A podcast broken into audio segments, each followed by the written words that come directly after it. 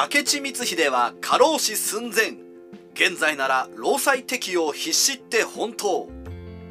2020年の NHK 大河ドラマは明智光秀を主人公とした「麒麟が来る」です。今でも織田信長を撃った動機をいろいろと探られている明智光秀ですがもしかすると動機は信長にブラック企業さながらに働かされ過労死寸前になった恨みかもしれません。今回はあまりにも多忙な明智光秀の仕事ぶりについて考えます。有能の証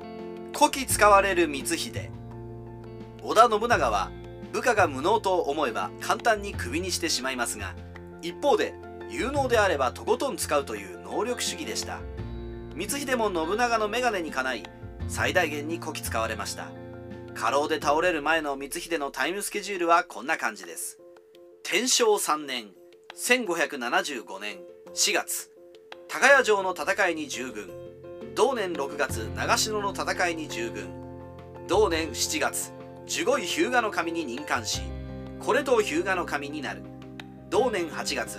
越前一向一揆殲滅作戦に従軍。同年10月第一次丹波黒い城攻略を命じられる。天正4年1576年1月黒い城攻略畑野秀治の裏切りで敗北。わずかな友を連れて命からがら脱出。同年4月石山本願寺天王寺の戦いに従軍。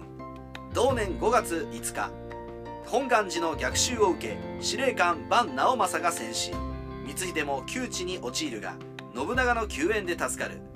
1576年5月23日光秀過労で倒れる。自動車も新幹線もない戦国時代に明智光秀はメイン合戦場である丹波攻略以外にも一向一揆攻略や石山本願寺との戦い長篠の戦いに出ています。そればかりではなく光秀の生涯でも数少ない敗北である第一次黒い城攻略失敗や天王寺の戦いでも窮地に陥るなど肉体的精神的にも疲労が蓄積ついに倒れてしまうのです。医師真瀬道さんや妻弘子の献身的な看病で復活。倒れた光秀は急いで帰郷し名医真瀬道さん小生亭で治療を受けることになります。当時の様子を光秀と親しかった吉田兼美は日記にこのように記しました「これ比喩もってのほか初老鬼人在京なり。金見狂気。光秀の病は非常に重篤になり一時は死亡したという説も流れるほどでした。信長も見舞いの使者を使わしています。しかし幸運にも光秀を治療した真瀬道さんは13代将軍の足利義輝や毛利元就織田信長と名だたる戦国大名を治療し非常に尊敬されたスーパードクターでした。さらに大きかったのは最愛の妻弘子の看病を受けられたことでしょう。弘子は夫のためにつきっきりの看病をし神社仏閣に参詣しては光秀の回復を祈ります。祈りが天に通じたのか2ヶ月ほどで光秀の症状は解放に向かいますがそれに安心したのか今度は弘子が病に倒れてしまいます。そして光秀の献身的な看病も虚しく天正4年1576年11月7日に亡くなってしまったと伝わります。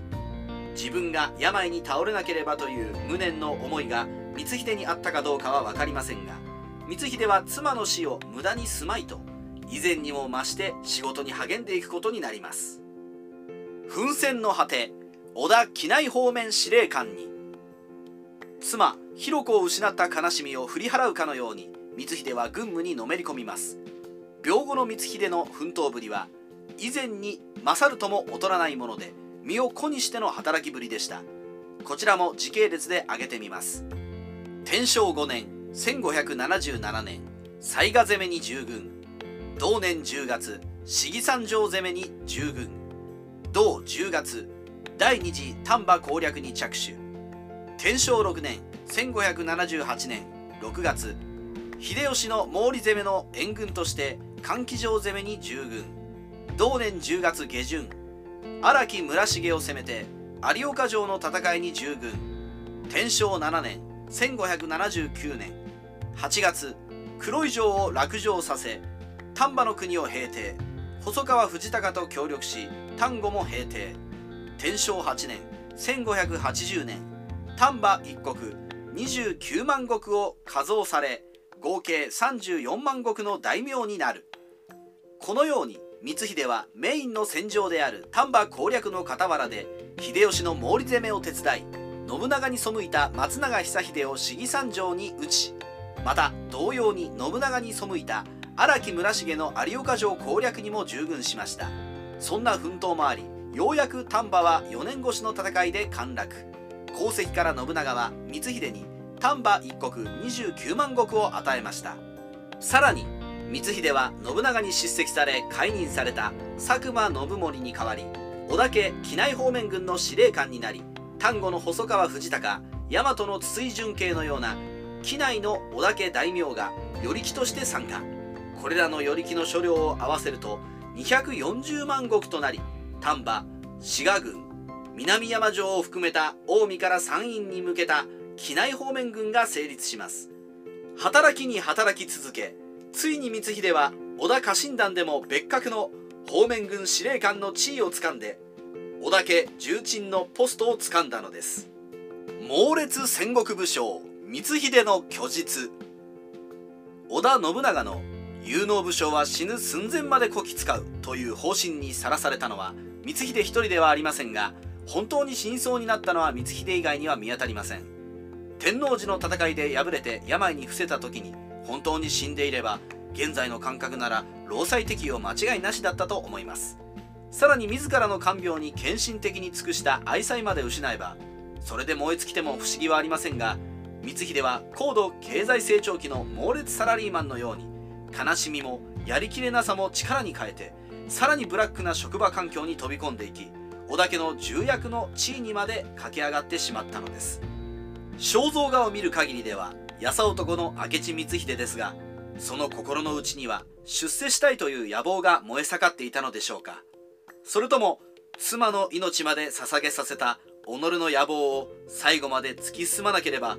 防災に申し訳ないと歯を食いしばって頑張ったのでしょうか。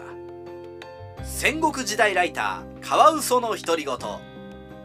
細表で繊細で頭の切れる脳裏というイメージの明智光秀は苦労なくホイホイ出世したようにはためでは見えてしまいますが実は目も回るような忙しさの中で過労死寸前になりながら戦国の出世街道を爆心した人物でした。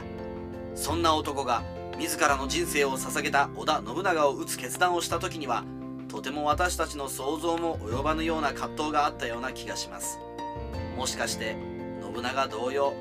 是非に及ばずとつぶやいていたのかもしれませんよ。